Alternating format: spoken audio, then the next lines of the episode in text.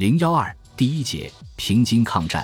由于卢沟桥事变以来一直对和平谈判抱有幻想，第二十九军未采取有效防卫措施，使自己在军事上陷于被动地位，以致战争一爆发即遭受严重损失。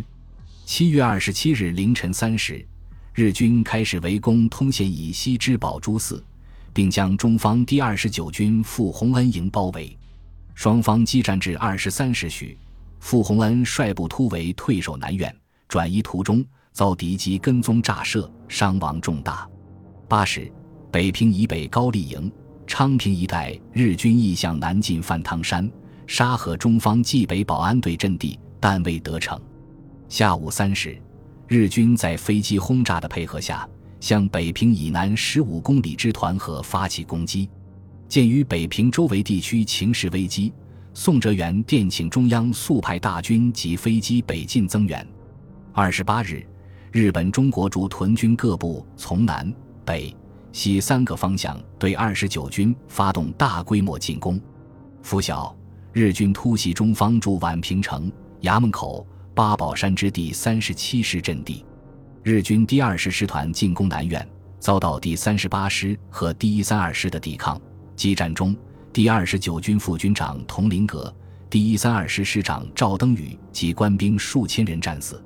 当日，日军攻占了南苑和北平以北二十公里处的沙河镇。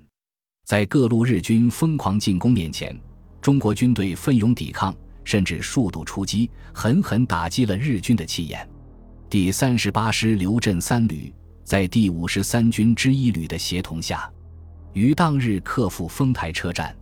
第三十八师第一三旅主力经过与日军奋战，归附廊坊。在日军猛攻南苑之时，三十七师何吉风旅在宛平一带发起反击，将卢沟桥附近的日军赶出了阵地。三十八师之一部还包围了丰台日军。这些局部胜利虽不能挽回全局的失败，但也给第二十九军主力的安全撤退造成有利的条件。宋哲元本决心固守北平。蒋介石也曾指点宋，请其与孙连仲协商办法，以便随时获得增援。七月二十七日，宋哲元以北平方面情况日趋严重，电令孙连仲第二十六路军向长辛店、良乡一带挺进。孙连仲遂命所部第二十七师于二十八日夜由铁路输送至长辛店，第三十一师及炮兵第七团则于二十九日夜随后跟进。由于二十八日战局陡变，守卫南苑、北苑的中国驻军伤亡惨重，宋哲元认为舒南有胜算把握。当天下午，宋哲元在北平城内召集北平市长秦德纯、三十八师师长张自忠等军政首脑举行紧急会议，决定让张自忠代理稽查政务委员会委员长及北平市长，留守北平维持局面。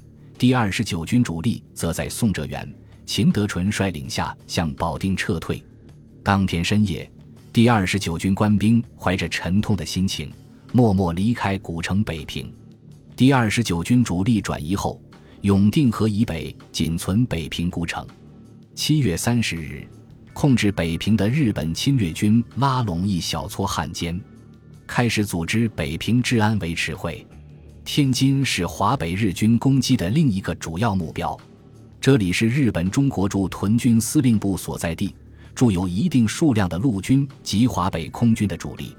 早自七月二十日起，日军就开始在塘沽构筑军用码头，并占用各大建筑物为其兵站仓库。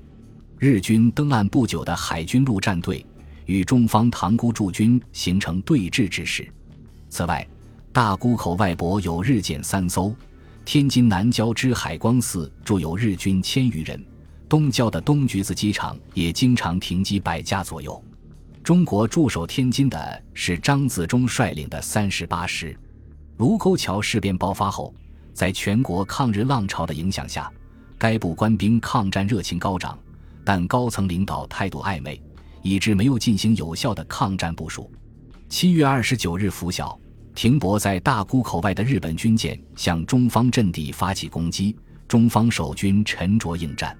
至午后，日本海军陆战队数百人在战机和大炮的掩护下，在大沽口强行登陆。凌晨两时起，日军强占天津四区警察局，并向中方保安队驻地进袭。是时，张自忠已离京复平，由副师长李文田代理职务。李文田率部协同天津市保安队与日军激战，击退所有天津东西两车站，特别四区之日军。黄维刚旅则据守大沽口，奋勇杀敌，并于十五时袭占东橘子日军机场，烧毁敌机六十余架。十六时，第三十八师师长张自忠电令中国军队停战，并向马场、杨柳青撤退。三十日午后。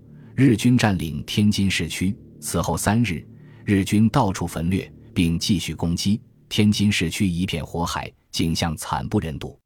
八月一日，天津也出现了日军拼凑的治安维持会。平津抗战过程中，第二十九军将士壮烈殉国者，自副军长佟麟阁、第一三二师师长赵登禹以下，约达五千余人。平津两市被日军侵占后。留守北平的张自忠及部分军队已无法行使维持治安的基本职权，被迫于八月四日乘隙突围，转赴察哈尔省。于是，中国政府对平津两市的行政权遂完全丧失。